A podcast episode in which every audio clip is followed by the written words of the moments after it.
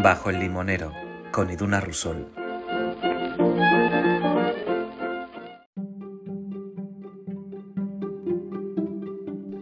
Bienvenidas un día más a esta conversación bajo el limonero. La mujer que protagoniza la charla de hoy es Gabriela Consuegra. Esta escritora ya ha pasado por el podcast porque su libro Ha pasado un minuto y queda una vida ya protagonizó uno de los episodios de Entre libros y limones, esas conversaciones literarias que tengo con mi compañero Jero. Tenía muchas ganas de sentarme con Gabriela Consuegra porque su libro nace del dolor, nace del duelo, algo tan disruptivo como la muerte de un padre que, te hace caer toda la torre, toda esa vida que tú tenías creada en el presente y en el futuro, pues te la remueve por completo. Y es un libro que partiendo de este hecho tan catárquico, al final tiene un pozo brillante, tiene, tiene optimismo. Es un libro que reconforta y abraza de algún modo.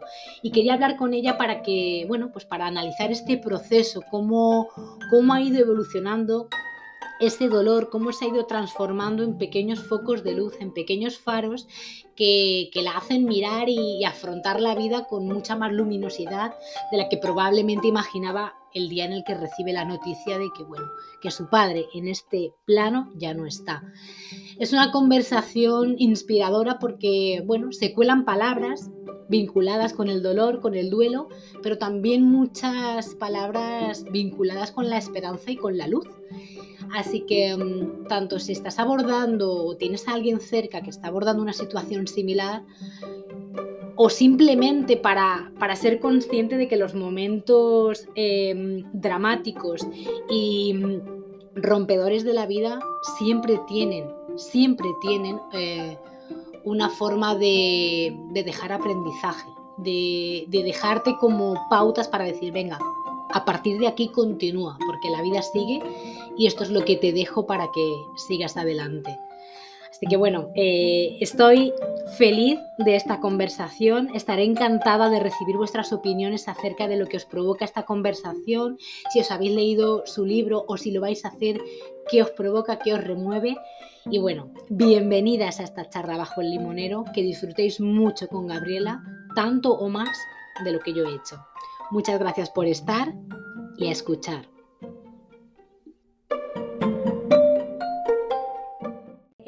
gracias por tu sí, la verdad.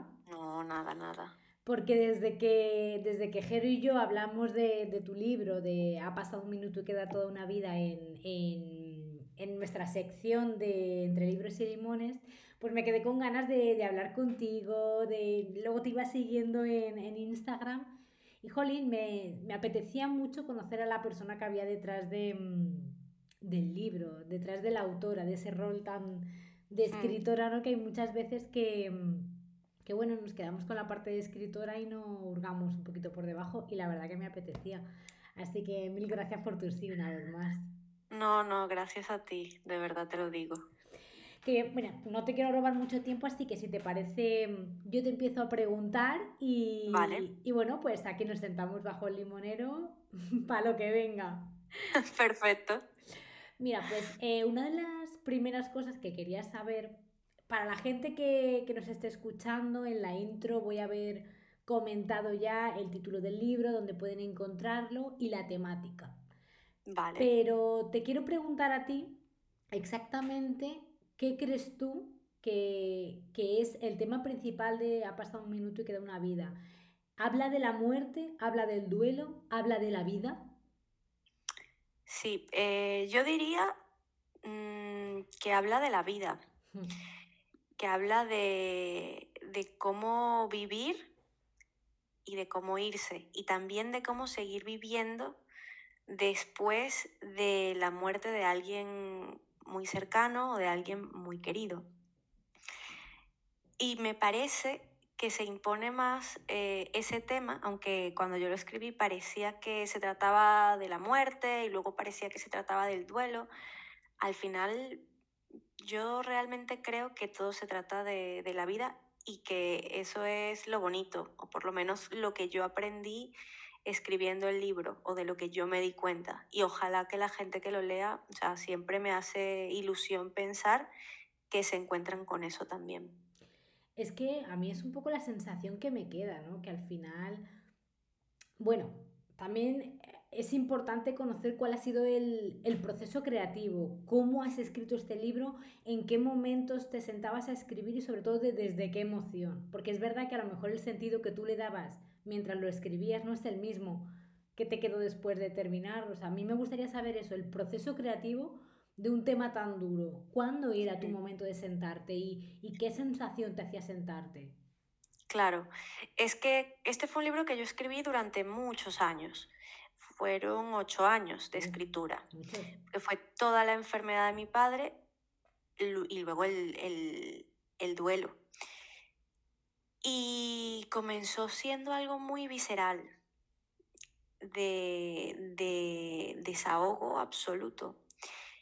Pero es cierto que luego me di cuenta de que cada vez que me senté a escribir, de hecho, mm, son capítulos cortitos, pero yo escribí cada capítulo de una sentada, siempre. Entonces, cada vez que yo me sentaba a escribir, era una historia completa, de principio a fin, y lo interesante mm, que de lo que me di cuenta luego fue que al final siempre quedaba como un regusto positivo o un poquito de luz, ¿no? Otra perspectiva. Igual yo comenzaba con muchísima frustración o con muchísimo dolor. Claro. Pero al final de los textos siempre eh, te abre como una pequeña puerta a algo más. Y creo que por eso seguí también escribiendo, porque me calmaba mucho. Era tu terapia este libro. 100%, 100%. Y eso se, mantuvo en el tiempo. Es cierto que al final, ya quizá en la, en la fase de, duelo, cuando escribí los últimos capítulos, em, estaba más tranquila, tenía un dolor más reposado, pero sin embargo, creo que me ayudó a entender que había muchos tipos de dolor, pero que al final siempre hay algo más que el dolor. Siempre y me quedaba con esa, con esa sensación y por eso digo lo, que te comentaba antes precisamente, que, que hay algo mm, que al final siempre va de la vida, al final siempre se impone la vida. Y fue algo que sentí escribiendo y que por suerte mucha gente me ha dicho que ha encontrado en el libro, ¿no? Entonces, mm. eso es bastante especial para mí. Cuando cuando tú empezaste a escribir el libro, ¿qué era lo que no sabías que sí que sabes ahora después de haberlo publicado? O sea, no sé si hubo un aprendizaje mientras ibas escribiendo esto de lo que te das cuenta, ¿no? Que comentas de que al final siempre queda la vida. No sé si era algo en lo que tú ya creías o era una filosofía o una forma de entender la muerte que tú ya tenías antes o es algo que aprendiste con el libro. Sí, sí, sí, desde luego, o sea, fue algo que aprendí. Em, además, el libro e, era tan al contrario mi sensación, o sea, cuando yo supe que mi padre se iba a morir, para mí fue mm, como si se acabara mi vida absolutamente. O sea, yo no me podía imaginar qué iba a pasar al día siguiente, o sea, cuando yo me despertara y mi padre no estuviera. O sea, para mí, y te lo digo de verdad, es como si ahora alguien te dice que mañana no va a estar el sol. O sea, era algo así de intenso para mí, de, de verdad poder imaginarlo, exacto. Mm. Sí, sí. Eh, y mm, siempre sentí mucho miedo al, al, olvido, porque yo además estaba muy joven cuando mi papá enfermó, tendría 20 años, eh, y claro, decía, es que queda muchísimo tiempo. Y yo le, le, tenía mucho miedo al tiempo porque, porque mm, yo creo que me daba temor que diluyera el, recuerdo de mi padre, porque al final yo voy a vivir muchos más años, con suerte, de los que compartí con él. Sí, sí, es y esa idea eh, todavía te, me, me, me, da un poco de miedo y en ese momento muchísimo más. Y por eso comencé a escribir, para que no se me escapara nada, eh, y porque sabía que, me, que, que, el tiempo con mi padre era finito. Pero luego, mmm, yo creo que lo más importante con lo que me he quedado, y lo comento siempre, es que mm, no hay pérdida en la muerte, en realidad es un cambio. Yo me sigo relacionando con mi padre. Yo no siento que lo haya perdido. Siento que todo se recompone. Incluso las partes de mí que se de alguna forma se fueron con él, luego han vuelto.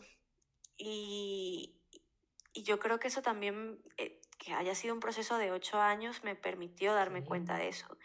Y también hago mucho énfasis cuando hablo de este tema, que yo tengo hoy muchísimas cosas que tenía mi padre que yo nunca me podía haber imaginado que iba a tener en, en mi carácter, en mi manera de ver la vida, pe- porque yo en general suelo ser súper negativa, pesimista, y por supuesto que cuando se, se- me vi frente a todo este mundo negrísimo. Sí, mi padre dije, nada, seré muchísimo peor. Al contrario, pasan los años y me veo más como él en ese sentido muchas veces. Eh, y, lo, y lo he integrado en, en mí. Qué curioso. Yo creo que eso es lo, el, el gran aprendizaje del, del libro, ¿no? Que él se ha quedado completamente conmigo. Presente. Y, y de hecho suelo usar mucho esta expresión de que soy como la embajadora de mi padre. O sea, yo me siento exactamente así. Y mira que han pasado años y es una sensación que no, que no cambia. Qué bonito esto. Hay una cosa muy curiosa y es que no, no te sé decir exactamente cuáles son las fases. Sé que hay un montón de artículos que hablan de, creo que son cuatro las fases del duelo, ¿no? De cuando pierdes a alguien a nivel físico, como es la muerte, o a nivel emocional, una ruptura, lo que sea, siempre hablan de como cuatro fases. No sé si es la aceptación, eh, la rabia, como cuatro Sí. fases. Em, tú, que lo has vivido y has vivido además un duelo muy importante, porque es una eh, persona pilar en tu vida, alguien como los padres. ¿no? ¿Tú cuáles dirías que son esas fases que tú puedes identificar en este proceso? No sé si las tienes identificadas. Mm, fíjate que no, porque yo creo que fue tan largo. Claro. Mm, yo no tuve fase de negación, porque fue No puedes. muy rápido, fue todo muy violento. eh, y sí que asumí, porque claro, cuando mi padre enfermó, mm, debutó de una forma muy violenta con su enfermedad y eh, el, médico que lo atendió en ese momento me dijo, nada, tu padre seguramente se muere hoy. Entonces, claro, yo Ya lo asumí de inmediato y bueno, al contrario, pasó mucho tiempo de que mi padre estuvo enfermo, pero estaba allí y fue como un tiempo de, de como en el fútbol, ¿sabes? Tiempo de descuento, o sea, Sí, fue sí. increíble, ¿no? Eh, y lo que sí siento que, que sí que tuve, quizá fue rabia, Mm. sobre todo porque, porque queda mucho tiempo luego, ¿no? De, nunca, nunca estás suficiente con la gente que, que quieres, ¿no? Pero luego yo creo que esa rabia pasa porque dices, bueno, pero ¿cuánto hubiese sido suficiente? ¿Existe? No, nunca iba a, a ser suficiente. Y allí ya lo vas dejando un poco, un poco atrás, ¿no? Y ya cuando te das cuenta de lo que te comentaba antes, que en realidad a la gente que quieres siempre la llevas contigo, por muy cliché que suene, pero es que de verdad es así, pues ya lo asumes de una forma diferente, ¿no? Yo creo que al final, eh, para mí, el duelo fue sobre todo, eh, por supuesto, muchísimo dolor. Entiendo. Sí que hubo rabia y luego no te queda otra opción que reconciliarte con la vida.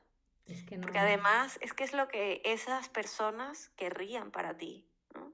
Sin duda. Y hay que ser feliz solamente casi que por, por, por respeto a ellos, ¿no? Yo siempre, y me pasa hoy, pienso en todos los sacrificios que hizo mi padre para que yo fuera feliz, para que yo tuviera una infancia feliz, y no me siento con el derecho de, de, dañar eso, claro. Claro.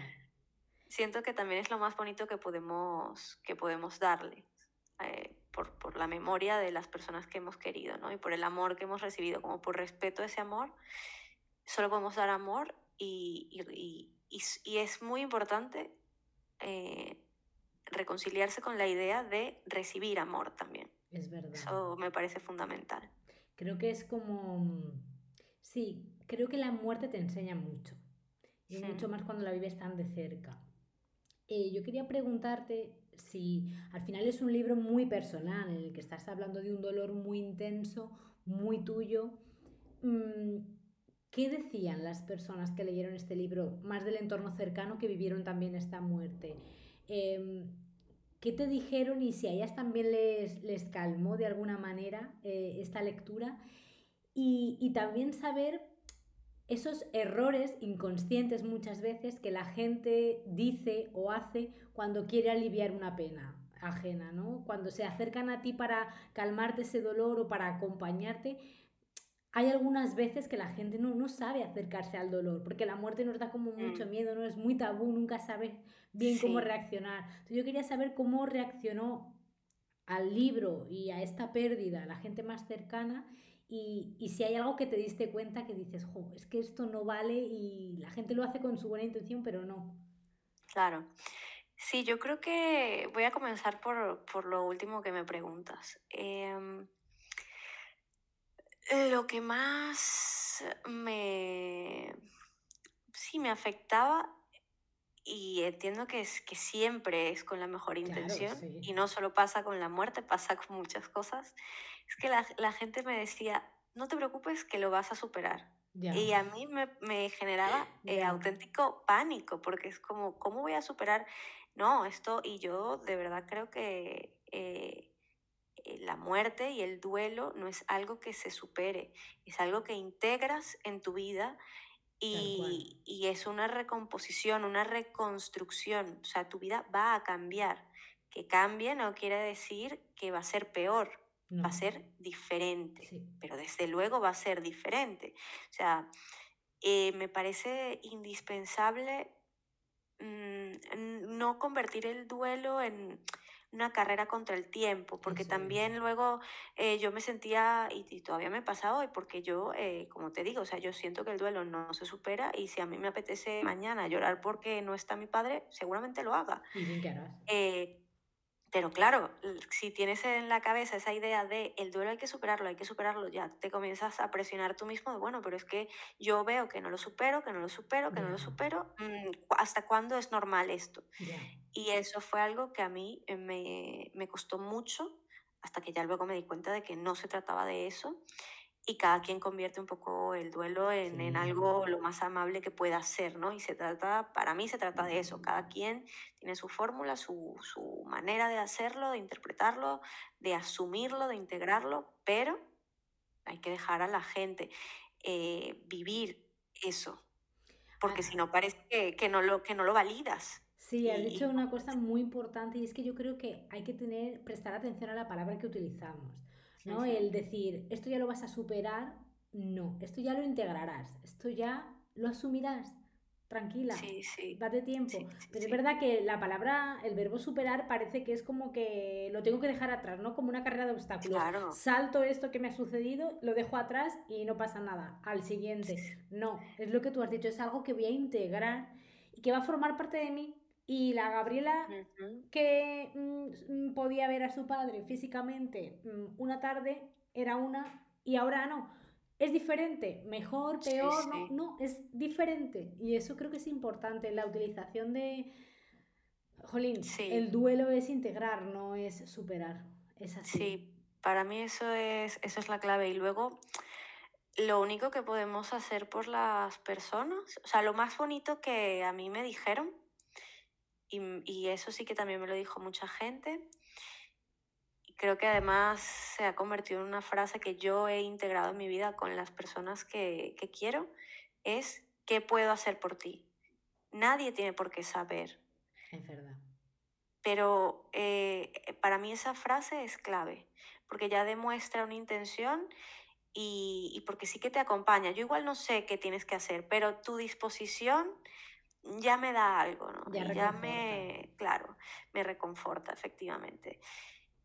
Y mm, yo diría que eso es lo más importante. Luego, con respecto al libro, eh, fue muy bonito porque también he comentado algunas veces que, claro, fue mi, mi padre era sumamente importante para mí, lo sigue siendo, y de una forma diferente también para mi hermana y de una forma diferente para sus hermanos. Y cada uno vive el duelo de una forma distinta y lo expresa de una manera distinta. Pero claro, en ese momento, pues tú tampoco eres capaz de entender del todo al otro. Y cuando de repente yo puse en palabras lo que yo había sentido y ellos pudieron también eh, acceder a eso que, que, nadie había podido verbalizar del todo, pues se abrieron muchísimos canales bueno. de, de, comunicación y decir, sí, esto yo también lo sentí, pero igual lo expresé de una forma diferente y te das cuenta de que al final son muchísimas las cosas que, que te unen a, a las personas incluso en una situación tan extrema como puede ser la muerte, que es algo que te hace sentir muy solo. Yo creo que la pérdida te aísla sí. y sientes que no hay nada en el mundo tan grande como tu dolor y que nada es tan importante como lo que tú sientes y que nadie nunca ha sentido y resulta que, que no, que es que al final nos parecemos todos mucho. Y, y eso es bonito y, y entender al otro siempre, sí. yo creo que, que, es la experiencia humana, ¿no? Igual no nos llegamos a entender con siempre, pero, pero el, el, solamente el querer acercarte, el querer entender ese ejercicio, ese gesto, ya yo creo que es lo más especial sí. del, de, de, la condición humana, ¿no? Lo que nos hace humanos. Y es cierto que, que con el libro eso fue mucho más fácil, incluso con, con, mi familia, con mis amigos, porque también es un tema difícil claro. para, para los amigos. Y, pero bueno, abrió muchas puertas de comunicación con mis personas cercanas y, y, eso para mí ha sido, por supuesto, muy, muy especial.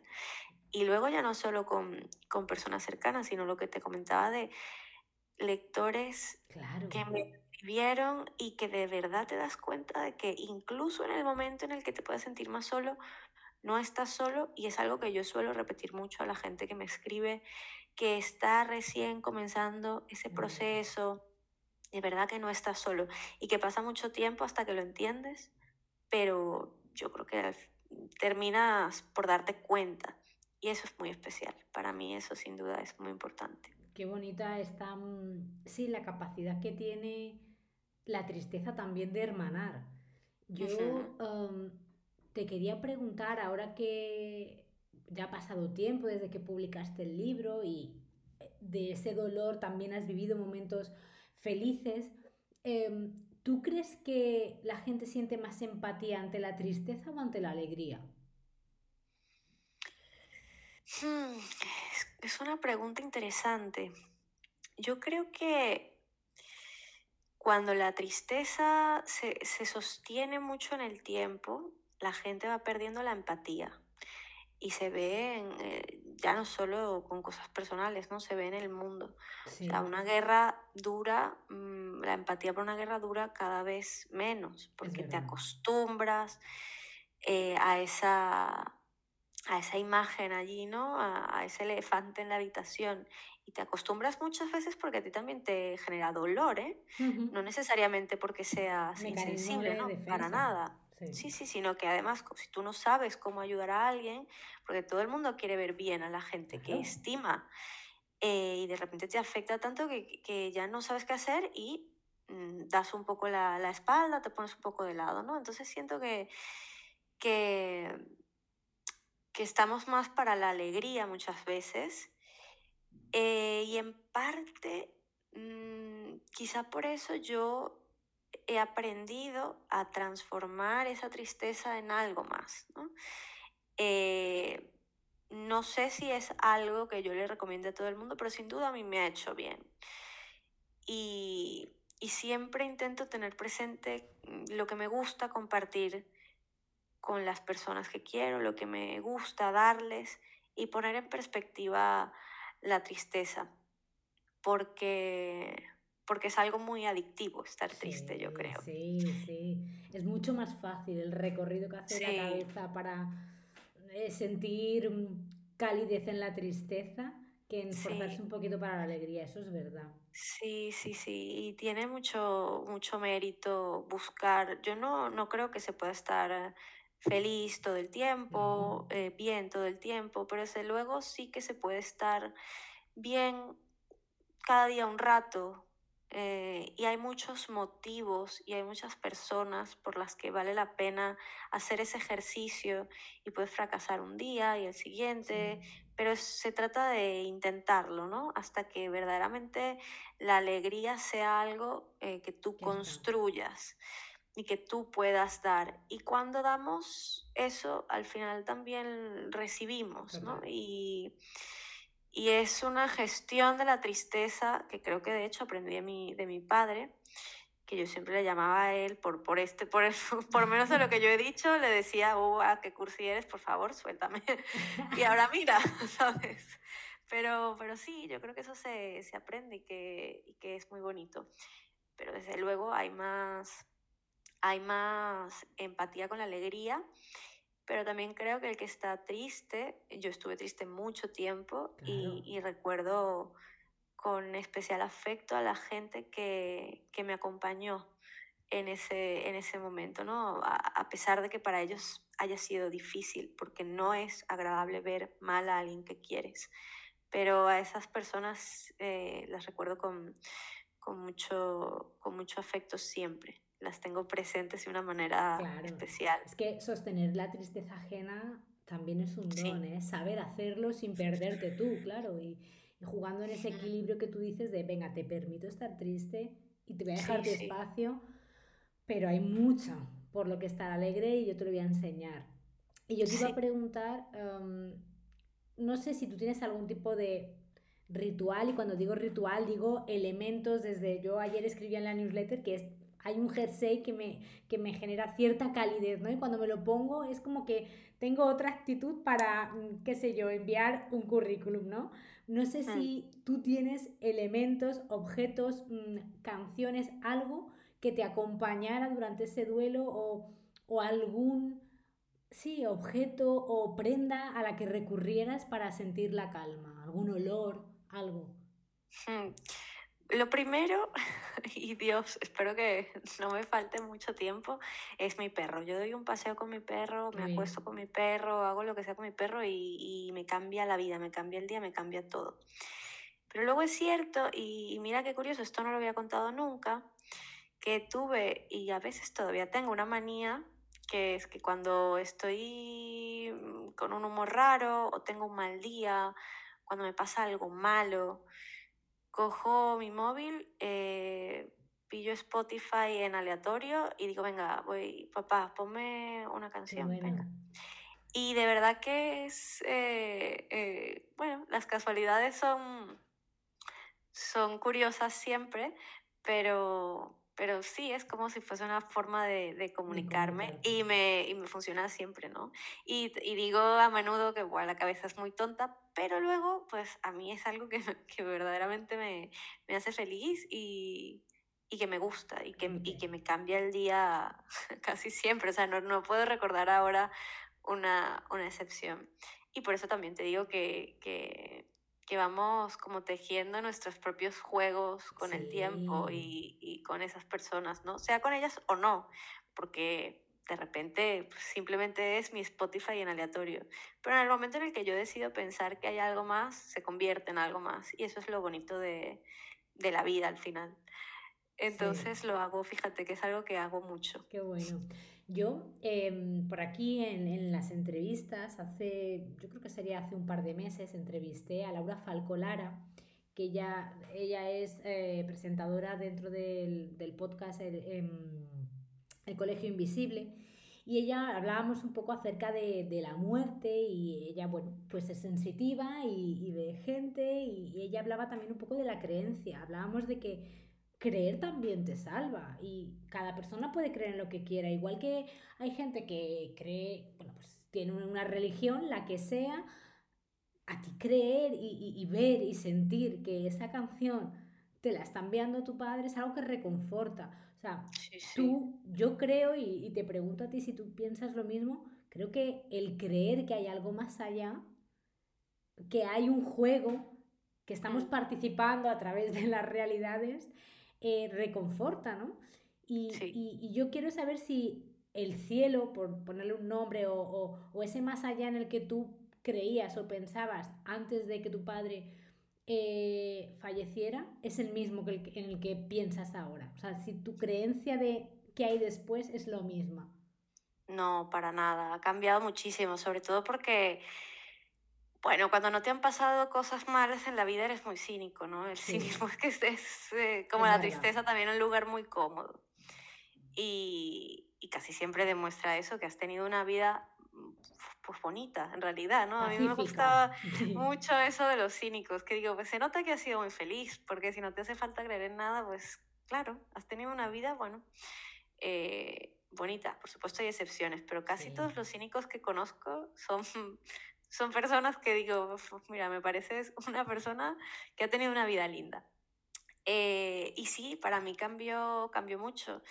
Además, uno puede decidir mm, que también es algo maravilloso. Tú puedes decidir creer un día, otro día no. O sea, yo no es algo que, que lleve siempre, pero hay días en los que yo necesito creer en algo. Y mira, qué maravilloso, o sea, lo, lo tengo, ¿no? Porque, porque si no, de verdad que si no, si no creyera en nada no podría explicarme eh, el sentimiento de amor tan grande que tengo hacia mi padre, ¿no? Eso, ¿a dónde se va? ¿Qué pasa con eso? Eso yo siento que sigue allí y, solo por eso mm, tengo que creer que hay, que hay algo más, ¿no? Que hay algo especial, que hay algo que yo no puedo explicar, porque de hecho es un sentimiento que yo no puedo explicar. Eh, que tiene que ser exactamente una creencia como eh, está estandarizada. No, pues mi creencia seguramente sea muy rara y sea muy mía, pero es que de eso se trata, ¿no? De adecuar un poco em, esos conceptos a tu vida. A lo que necesitas, a lo que, necesitas, sí, sí. Y vamos, que, que, lo han dicho los filósofos más cínicos también. Eh, y de hecho yo recuerdo que una de las primeras cosas que pensé cuando mi padre se murió es que, fíjate la ironía, yo pues, siempre tengo así como un poco de conflicto si creo en Dios, no creo en Dios, si creo en Dios como es, pero bueno. Y dije, gracias a Dios que mi padre se murió creyendo en Dios. Entonces era como yo estoy diciendo que no creo, agradezco que él crea, pero le doy gracias a Dios, ¿no? Entonces esa complejidad es una cosa maravillosa. Lo entiendo 100% porque tuve el mismo pensamiento cuando se murió una abuela mía, que era, o sea, mi abuela la que se murió, muy creyente, y yo lo pensé, dije, menos mal que ella cree que va a un mundo mejor. Sí, sí, Porque Si, si no fuera creyente y se pensara, yo qué sé, o que va al infierno o que no hay nada después, creo que su marcha o esos momentos previos a marcharte tienes que sentir un miedo tan atroz. Entonces, mejor, creer, mejor creer que vas a algún lado. Te vas más y es que lo notas, o sea, yo sí que siento que lo notas en la tranquilidad con la que se va e, ese tipo de gente. Y es algo que a mí me parece bonito y es algo que me parece admirable y es algo en lo que yo he intentado trabajar también. O sea, yo no creo que pueda irme con la paz maravillosa con la que fue mi padre, que parecía un santo, pero bueno, voy poco a poco, ¿no? Construyendo mi, mi relato. Es que al final la vida es eso, ¿no? Sí. Eh, entonces sí que siento que, que, cambió. Que, cambió y que, que, creo, no sé muy bien en qué, pero creo en algo más. Desde luego, mm, yo misma no me basto para explicar muchísimas cosas, ya te lo digo. Creo que es, es que claro, la muerte que hay después es un concepto tan grande que si tuvieras la respuesta ahora, vamos, eh, serías Buda, eh, desde luego. Eh, antes ah, estábamos hablando de, de, eso, del miedo que tiene que dar ya no solo enfrentarte a la muerte como protagonista de ella, sino como familiar, como persona que, que tiene que despedir uno de los miedos más grandes siempre es el perder a un ser querido, eh, a la enfermedad sobre todo, porque fíjate que yo más, más que a, la muerte en sí, a la enfermedad, es, es, algo que siempre te asusta, ¿no? Propia y ajena. Y, y tú ahora que has vivido este miedo tan grande, ¿a qué le tienes miedo ahora? Yo creo que siempre le tendré miedo a ver sufrir a las personas que, que quiero. Yo por suerte eh, no tuve que ver a mi padre con, con dolor, ¿no? Muy, veces muy puntuales. Entonces, ese sí que es un miedo que tengo allí. Yo digo, no, es, no, no me siento preparada y nunca voy a, yo creo que nadie va a estar preparado nunca para, para ver algo así, ¿no? Eh, y también, y me pasó entonces, y, y, creo que me pasará siempre con un ser querido, y es normal, el, el miedo a no poder hacer nada por la otra persona. Yo creo que, que, darte cuenta de verdad que hay, hay un punto en el que no depende de que ti. No, es que ya no lo puedo Es que no puedes hacer nada, es que no puedes entender, que lo único que puedes hacer es acompañar eh, y hace falta para mí mucho, mucho valor. Yo no soy de tenerme en, la, en, en, alta estima, no, no, pero sí que, sí que recuerdo ese momento de mi vida de haber acompañado a mi padre con orgullo porque sé que sé perfectamente el valor que me, que me hizo falta para estar allí, ¿no? Claro. Y, y creo que eso es, sería lo que, lo que más miedo me da todavía, ¿no? Ese, tener ser esa compañía y al mismo tiempo decir, bueno, que no me falle el valor para, para estar allí. Es uno de los miedos, creo, más comprensibles eh, que como ser humano podemos tener, ¿no? El saber estar a la altura y acompañar en esos momentos, porque sufren ellos, sufrimos nosotros. Sí, sí de, de, todo este proceso, de ya no solo del proceso de duelo, sino de la vida, lo comentabas al principio, ¿no? Que, que había cosas, formas de ser, frases de tu padre que tú ni siquiera te imaginabas que habías heredado, que tenías y que ahora te descubres teniendo, ¿no? ¿Cuáles son em, esas, no sé si son formas de pensar, frases, expresiones, algo que tú reconozcas de tu padre en ti ahora mismo y que te resulta inesperado? O sea, no, no, no sé si hay algún alguna mm, pincelada que tengas súper claro y que la tienes de manera constante y es de él. Sí, yo creo que eh, la, la, actitud hacia, hacia los otros de, de, intentar siempre ser como un lugar reconfortante. Qué bonito.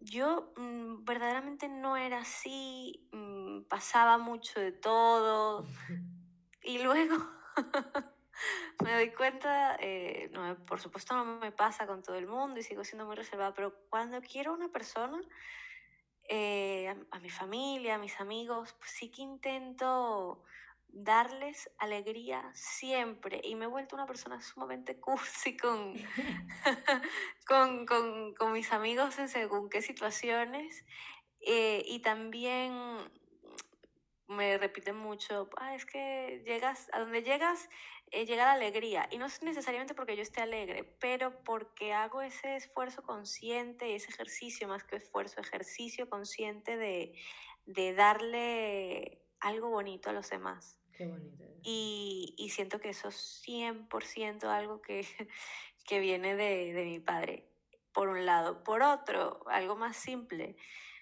Mm, jamás me hubiese imaginado lo muchísimo que iba a llegar a gustarme quedarme en casa viendo un documental de eh, cualquier cosa histórica y decir, uh, no, yo hoy la verdad que no salgo. O sea, yo tuve un momento de, de salir un montón, de estar así con, muchísimo con mis amigos, tal, de darlo todo en la fiesta.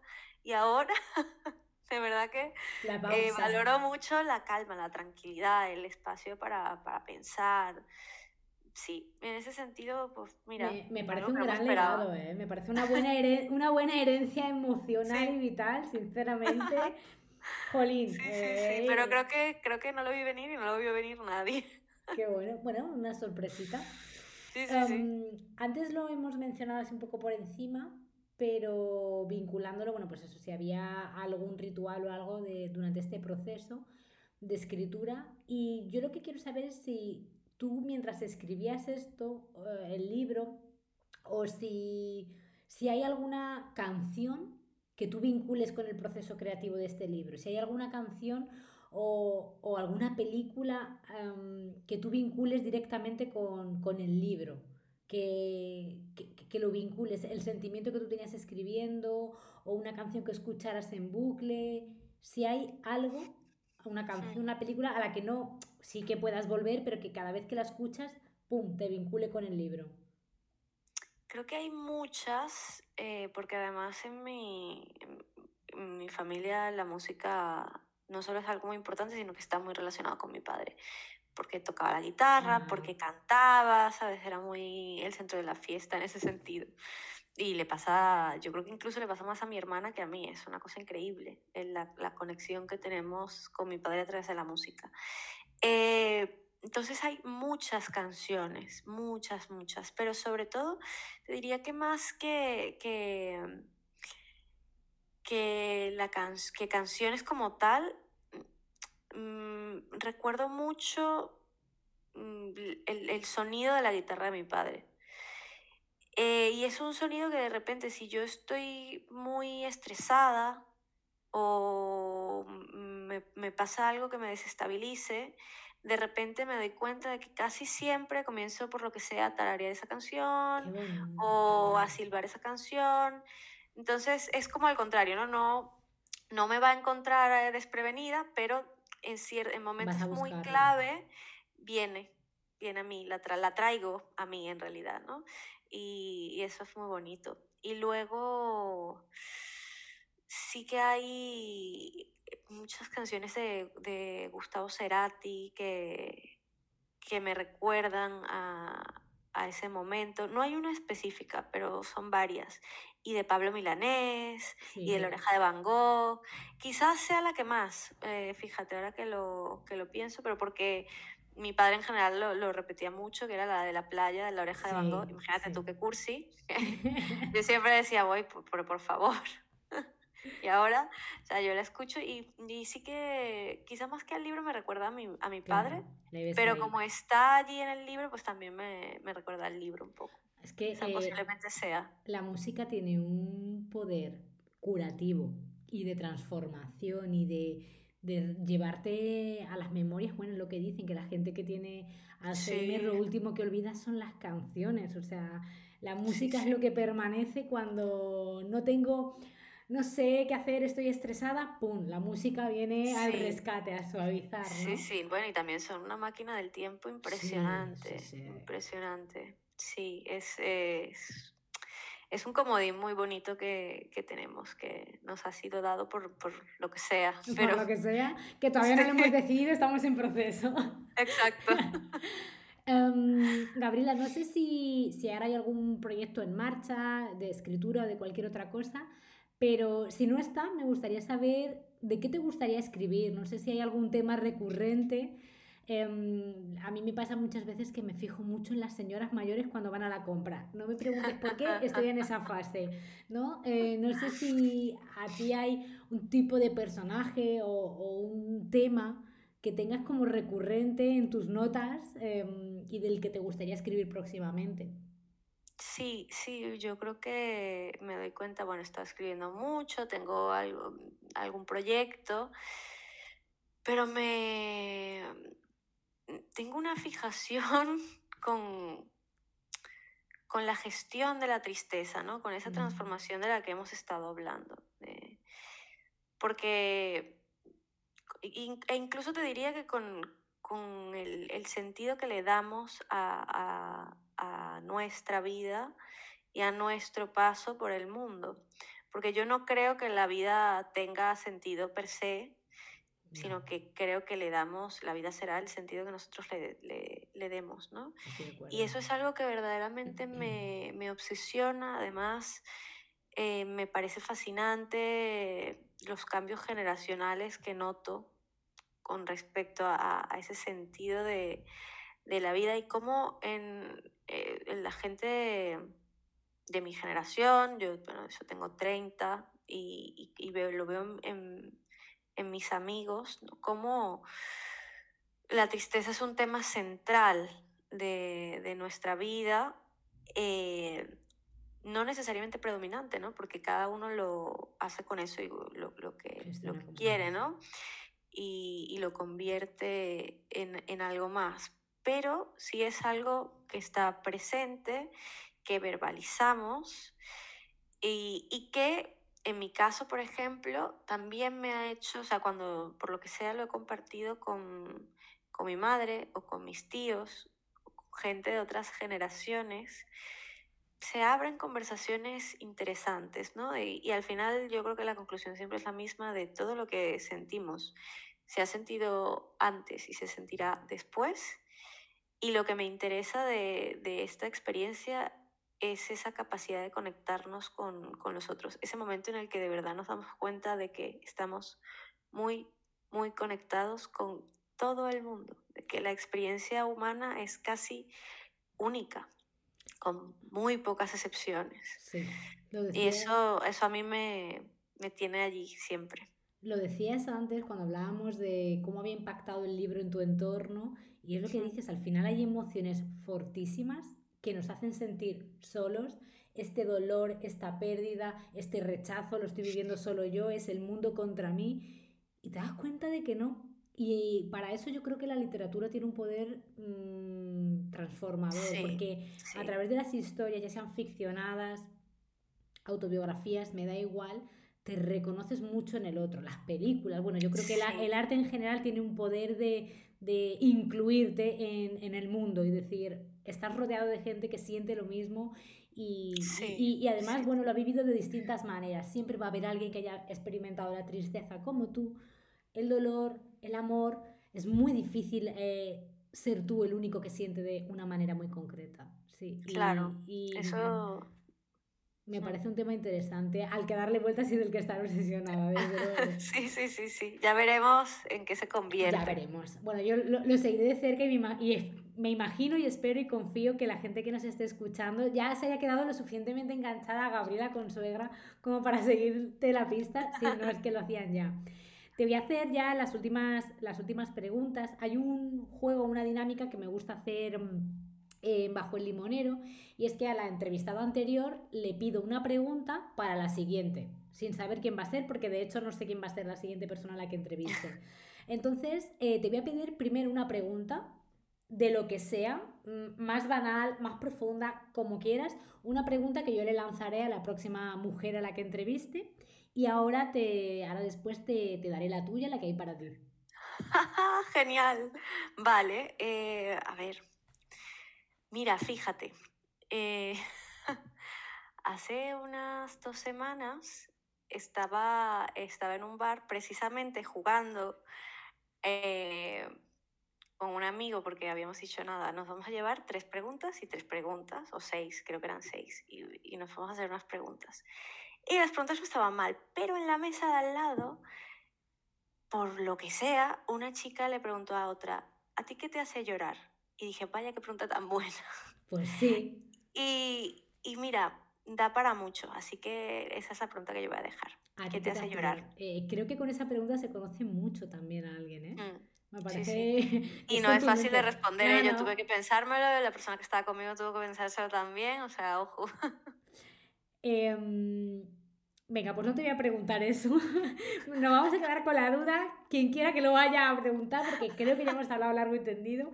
La pregunta que hay para ti es de, de Maribel Bedina, que ella es directora de un festival literario que me encanta, se llama Mi Pueblo Lee, y lo que consigue ella es llevar eh, autores, eh, libros, mm, presentaciones a mm, el entorno rural. Es un proyecto que, que me parece súper interesante y es la, la entrevista que Mm. hemos publicado, la última. Y ella deja la siguiente pregunta. ¿Cuál es tu sueño todavía por cumplir? Uf. Uno de ellos. Es uno de ellos. Em, mi sueño todavía por cumplir. Algo que te gustaría hacer, algo que te gustaría Hmm, vivir. Vale, pues mira, creo que... Y, y- y lo voy a repetir porque, porque lo dije hace poco, pero ser, ser tía me, es como algo que me apasiona. Mira qué bien. Eh, sí, me... Fíjate que para mí la familia es es súper, súper importante. Y, y esa experiencia, ya no solo ve- eh, ser tía, sino ver a mi hermana de, de mamá también, que me hace, me hace mucha ilusión y, y espero que sea prontísimo. Estoy muy Porque contenta por de, momen- de momento, mm, o sea, ¿estás en proceso de ser tía o no? Más o menos. sí, Bueno, sí. bueno, esperemos vamos. que sí. Hay Es- intenciones. Es un sueño importante. que, si todo va bien, se va a cumplir pronto. Eso Con lo cual, es, bien, me alegro, es. me alegro, lo celebro, Sí, oye. sí, sí, sí, sí. Qué sí, bien, sí, porque es sí. un sueño que, que se, puede, se puede tocar en breve, ¿vale? Pues Sí, sí, sí, Nos sí. quedamos con Yo eso. creo que también eso para mí, fíjate, eh, los sueños se han convertido en, en eso, ¿no? En cosas igual muy, muy de la vida, ¿no? Ya no es algo tan grande, ya no es algo tan lejano, no, de Debería repente el sueño así. es otra cosa. Es Sí, que creo que, que una manera sana de vivir, ¿no? De tener ese propósito, es ponerte sueños que puedo tocar, que puedo Sí. ver en un plazo relativamente corto de tiempo, porque es que si no, uf, como almacenemos sueños grandísimos y tal, es que no terminas haciendo nada, te pierdes por el camino en un mar de No, y que luego crees que la vida tiene que ser eh, grandiosa y... Sí, sí, Y, y de repente no, ¿eh? De repente tiene que ser mucho más simple. sí. Eh, y es una idea con la que, con la que intento, a la que intento acercarme mucho y que a mí me ha hecho mucho bien, la verdad. Sí, a mí también me resuena. Bueno, pues eh, la última pregunta ya con la que cerramos la- las conversaciones. Me gusta que nos imaginemos, sobre todo la entrevistada, me gustaría que te imaginaras sentada junto a un limonero, Mm. eh, con la brisita que a ti más te apetezca, en el escenario que tú quieras. Y me gustaría que me dijeras con quién te gustaría estar sentada bajo ese limonero y de qué te gustaría estar hablando con esta persona. Que puede estar o no, puede ser un personaje histórico, o sea, tienes libertad absoluta para traer al, al limonero a quien tú quieras. Genial. Oye, pues mira, eh, yo creo que traería a mi abuelo. Traería a mi abuelo porque fue, yo tengo su máquina de escribir, mm, no lo conocí, ¿eh? Pero por lo que me contaron siempre parece que teníamos muchísimas cosas en común. Así que me encantaría, me encantaría entre otras cosas porque también podría preguntarle cómo eran mis tíos de, de pequeños, cómo yo, a mí me importa mucho la infancia, ¿no? Y, y me gustaría poder, eh, poder saber cómo era mi padre de pequeño, cómo eran mis tíos de pequeño, contado por mi abuelo. Y luego porque me parece una persona que, que curiosamente tiene mucho que ver conmigo. No te puedo explicar por qué, Lo pero, así. pero siempre lo he sentido así. Qué bueno, pues nada, nos quedamos contigo con tu abuelo bajo el limonero. Te agradezco muchísimo el tiempo, eh, celebro haber hablado contigo de esta manera tan pausada y, y como nos ha apetecido. Sí. Em, ¿Ves? Ese es uno de los pequeños eh, grandes momentos de la semana que dices, mira, pues con estos ratitos me quedo yo Totalmente. y es lo que hace que, que- que merezca la pena. No necesito grandes cosas, no una charla que, Mm, jolín, pues que te reconforta y que te deja cierta gustera en el cuerpo. Eso Además es. es un tema que, pues lo que decíamos antes, es un tema que parece duro, ¿no? Tú pones que este episodio habla del duelo y de un libro que habla sobre las despedidas y parece que va a ser triste y creo que es todo lo contrario y creo que es también un poco lo que mm, siento que es el, el pozo que deja el libro, ¿no? De, mm, tu libro tiene esa luz de, de, bueno, de, de que la vida es al final lo que se abre paso dentro de todo, que la tristeza es sí. porque quieres vivir y bueno, pues terminas haciéndolo. Así Hmm. que te lo agradezco de corazón. No, a ti, de verdad, gracias. Me lo he pasado súper bien y me ha encantado hablar contigo. Te lo digo de Qué verdad. bien, qué bien. Pues me alegro muchísimo y bueno, que, que gracias por haber estado aquí bajo el limonero con, conmigo y con toda la gente que nos quiera escuchar. Gracias. Gracias.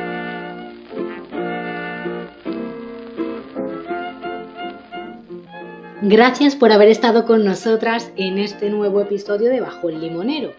Yo soy Iduna Rusol y como tal me podéis encontrar en todas las redes sociales. Iduna Rusol, no hay pérdida. Ahí os cuento mucho más de las mujeres a las que entrevisto y sobre todo también hablo de lo que escribo y de los cursos o talleres de escritura creativa e inteligencia emocional, sobre creación de personajes y otras temáticas que voy impartiendo de vez en cuando. También, si no queréis perderos ni un solo detalle de Bajo el Limonero, podéis seguir al podcast tanto en Spotify, Evox y Apple Podcast. Así no os perdéis nada, ni los episodios en los que hay entrevistas con mujeres, ni los episodios de literatura que tenemos con Jerónimo Garzón en su espacio Entre Libros y Limones. Así que, de una manera u otra, nos seguimos encontrando por el camino. Muchas gracias por haber estado aquí bajo el limonero. Thank you.